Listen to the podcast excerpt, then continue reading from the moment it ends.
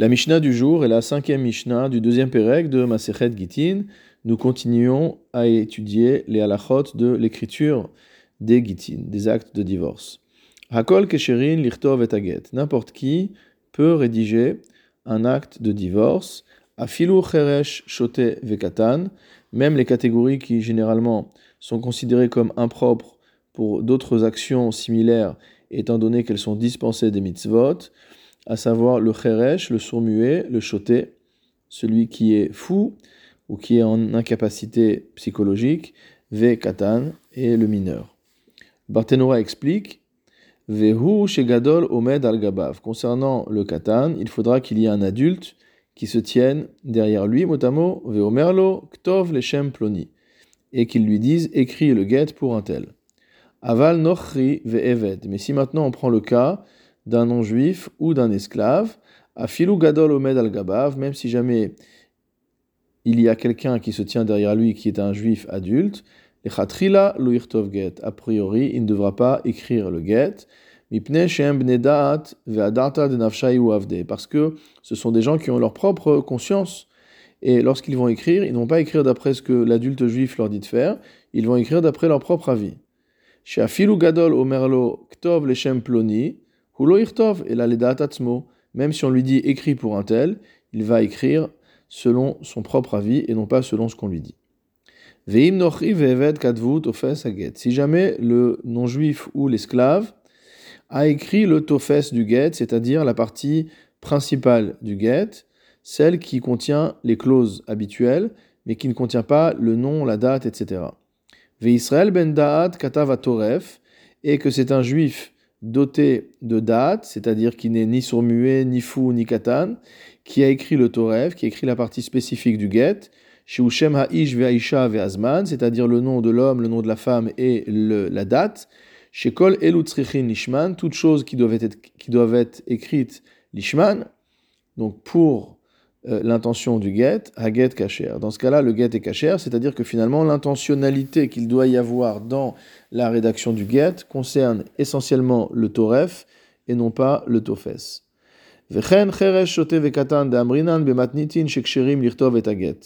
De même, lorsqu'on dit que le cheresh, le shoté et le katan sont kacher, sont aptes à écrire un get, hanimile tofes, c'est également la partie centrale du get, la partie standard. Aval toref eno kasher ela shirtevenu Israël gadol ou bendaat, mais seul un juif adulte doté de sa pleine conscience peut rédiger le toref, c'est-à-dire la partie du get qui contient le nom des époux et la date du divorce. La Mishnah continue. Haisha kotevet et gita. Une femme peut rédiger son propre acte de divorce. Vehaish kotev et et le mari écrira son chovar, c'est-à-dire son reçu. Une fois que le mari remet le guet à l'épouse, l'épouse rédige un chovar, rédige une sorte d'accusé de réception qu'elle remet au mari, et le mari pourra euh, présenter ce document pour prouver qu'il a bien remis le guet à son épouse. Chez En Bechotmav. Pourquoi la femme peut-elle écrire le guet et le mari peut-il écrire le shovar chez En Kiumaget car le get ne prend sa validité que sur la base des signatures, grâce aux signataires. Et comme le précise le Rav Keati, si jamais il y a eu des Ede Messira, c'est-à-dire des témoins qui ont assisté à la remise du get, ce sont eux qui attesteront de la validité du get. La Mishnah poursuit Hakol kesherin lehavi et haget toute personne est apte à apporter le guet, c'est-à-dire à remettre le guet à la femme, à l'exclusion du sourd-muet, du fou, de l'enfant mineur, de l'aveugle et du non-juif. Le sourd-muet, le fou et le mineur, c'est toujours comme d'habitude, comme l'explique le Barthénora, parce qu'ils n'ont pas de da'at, ils n'ont pas de conscience qui soit assez entière pour pouvoir accomplir cet acte-là. En ce qui concerne l'aveugle, le Barthénora nous dit Suma pasul et aviget L'aveugle a l'interdiction, il est pasoul, il est impropre à apporter un guet qui vient de l'étranger. Chez Noyachol Lomar, Befanain Irtav ou il ne peut pas dire ça a été signé euh, et rédigé devant moi puisqu'il est aveugle.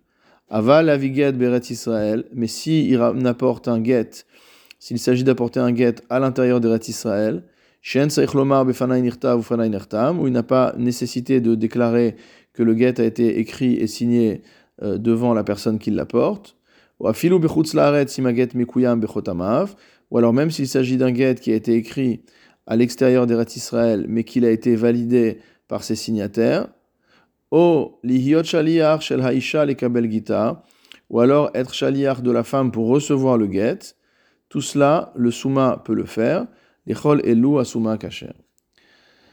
Venochri, maintenant pourquoi le non-juif ne peut pas euh, apporter le get à l'épouse, betorad gitin parce que le non-juif n'a pas part au halachot de kiddushin, de gitin, toutes les lois du mariage juif ne le concernent pas.